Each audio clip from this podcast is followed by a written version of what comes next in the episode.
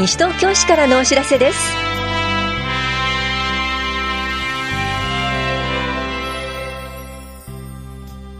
今日は休日診療を行っている当番の病院。大人の野外活動小江戸川越七福神巡りなどについてお知らせします。インタビュールームお話は西東京市ごみ減量推進課の岩崎邦弘さん。テーマはもうすぐ始まる資源物の個別収集にご協力ください。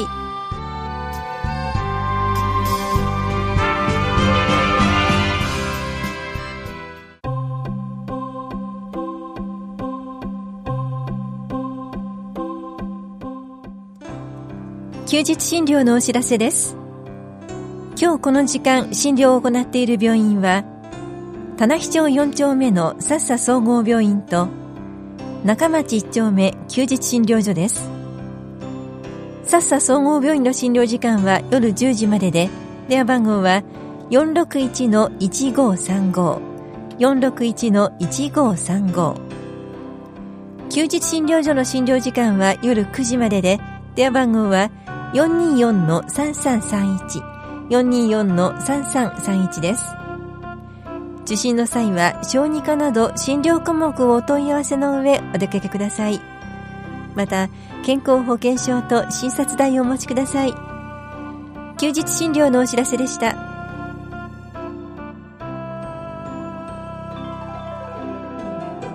大人の野外活動。小江戸川越七福神巡りのお知らせです。この催しは10月1日火曜日。午前9時半から午後3時まで行われます。集合と解散は西武新宿線の本川越駅です。参加できるのは中学生以外の15歳以上で8キロ以上をウォーキングするのに問題のない方です。費用は昼食と保険代として3500円です。参加ご希望の方はスポーツセンター総合体育館キラットの受付窓口へ参加費をご持参ください。なお定員は30人で申し込み順となります。お問い合わせはスポーツセンターまでどうぞ。スポーツ振興課からのお知らせでした。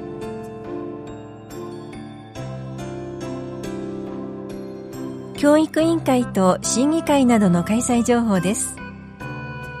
教育委員会は9月17日火曜日午後2時から防災センターで行われます。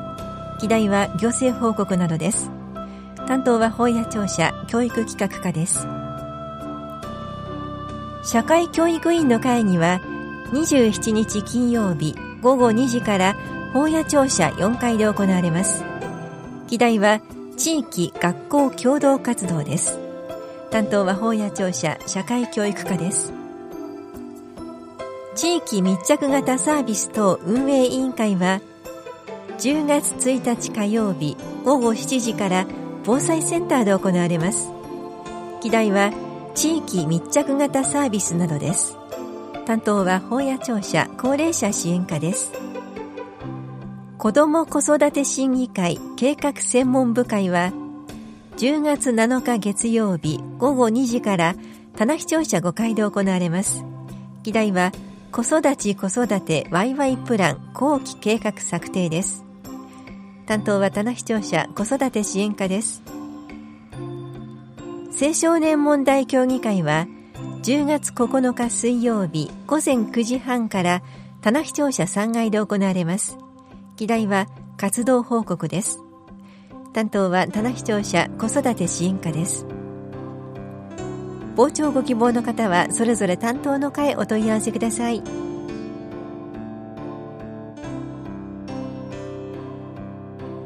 東京都市町村総合体育大会の結果をお知らせします。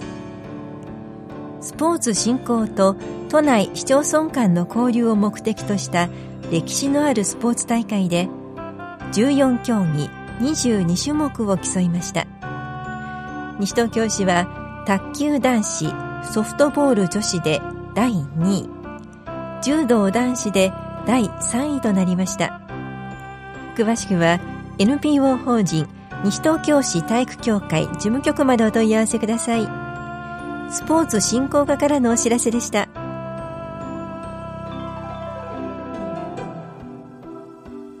出産準備クラス。マタニティーズのお知らせです。市内在住のおおむね妊娠30から36週の初妊婦の方を対象に赤ちゃんのお世話抱っこおむつ替え着替えお風呂の実習などを行います。パートナーの方も参加可能です。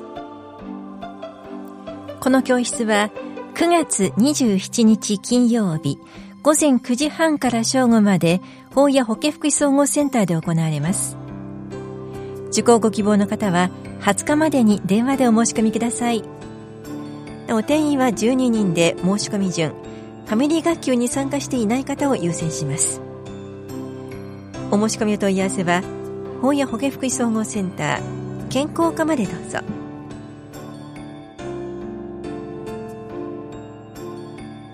より良い介護とは訪問看護師が見つめた介護の実際のお知らせです。看護師として30年以上働きつつ分泌活動講演活動ほんわか博士生活という楽しいブログも綴っている宮古あずささんにお話を聞きます。この講座は10月2日水曜日午前10時から正午まで住吉会館ルピナスで行われます。保育もあります。参加ご希望の方は保育の有無を明記の上電話またはメールでお申し込みください。なお定員は30人で申し込み順となります。お申し込みお問い合わせは男女平等推進センター介護の実際講座係までです。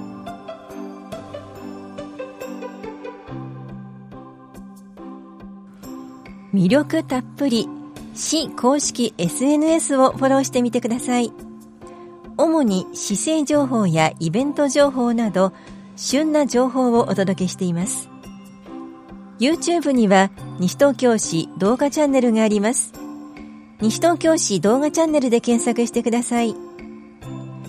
Twitter はユーザー名広報アンダーバー西東京です。また西東京市農産物キャラクターめぐみちゃんもツイッターをやっています。アカウント名はめぐみアンダーバーたっぷりです。Facebook にも西東京市の公式ページがあります。ページ名西東京市で検索してください。棚視聴者秘書広報課からのお知らせでした。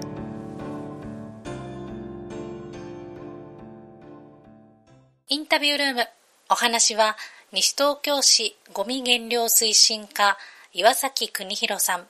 テーマはもうすぐ始まる。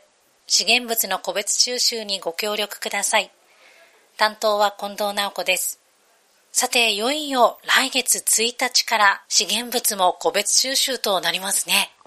はい、えー、そうなります、えー。市民の皆さんご協力をよろしくお願いいたします。今回の個別収集はどういう目的で実施されるんでしょうか？えー、高齢化の進展に伴う排出困難者対策や排出者責任の明確化、資源物収集カゴの飛散防止などがございます。個別収集になる資源物の種類についても教えてください。えー、種類につきましては、えー、瓶、缶、ペットボトル、スプレー缶、ライター、金属類、小型家電、配色用油、古紙、古布になります。資源物はどこに出すんでしょうか？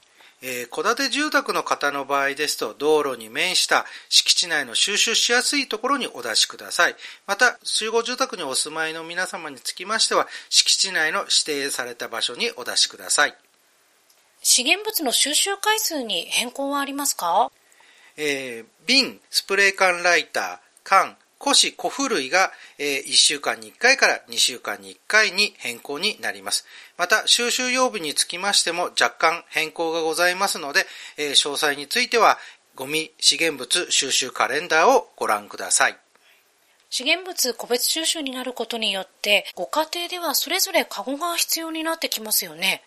はい、そうですね。えー、基本的には、えー、ご家庭にあるもので、えー、結構でございます。内容としましては、中身の見える蓋のないもので、そこに雨水がたまらないものをお勧めいたします。それと、市内で缶の持ち込みをできる場所を設置すると伺いました。こちらにつきましても、9月15日号のエコラ新版や司法の方でご案内いたしますが、公共施設で10カ所設置をいたします。出し方については袋に入れずにそのまま缶を入れていただくようお願いいたします。高齢の方、障害を持っている方で、ゴミ資源物を出すことが難しいという方もいらっしゃると思うんですが、どうしたらいいでしょうか？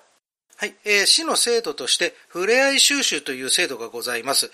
えー、こちらの、えー、ご案内を、えー、これまで以上にきめ細かく、あの、対応してまいりたいというふうに考えておりますので、ゴミ減量推進課の方まで、えー、お問い合わせをいただければというふうに考えております。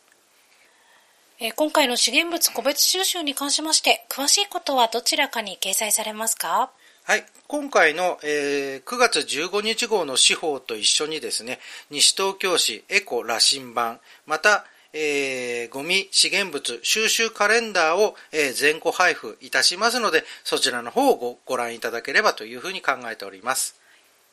それでは、ラジオを聴きの市民の皆さんへ一言お願いします。いよいよ、えー、10月1日から、資源物の個別収集が開始となります。えー、ぜひ市民の皆様のご協力をお願いいたします。ありがとうございます。インタビュールーム。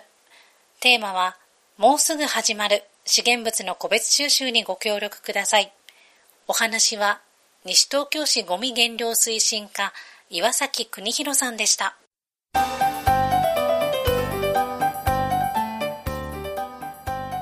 ジョイバル今年も開催が決定しました。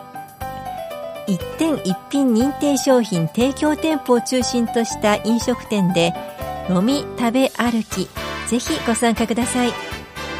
西東京ジョイバルは10月15日から29日まで。アドバルは10月30日から11月4日まで開催されます。参加方法はまずチケットを購入。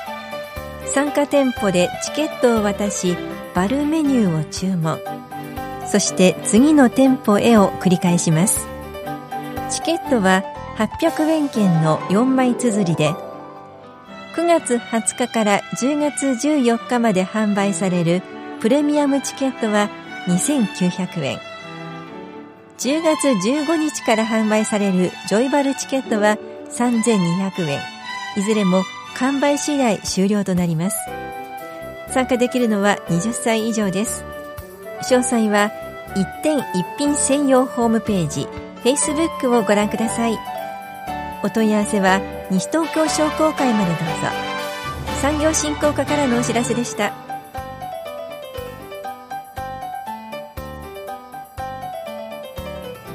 この番組では皆さんからのご意見をお待ちしています。FM 西東京西東京市からのお知らせ係までお寄せください。またお知らせについての詳しい内容は広報西東京や西東京市ウェブをご覧いただくか西東京市役所までお問い合わせください。電話番号は042-464-1311 042-464-1311番です。以上西東京市からのお知らせ。亀井さゆりでした。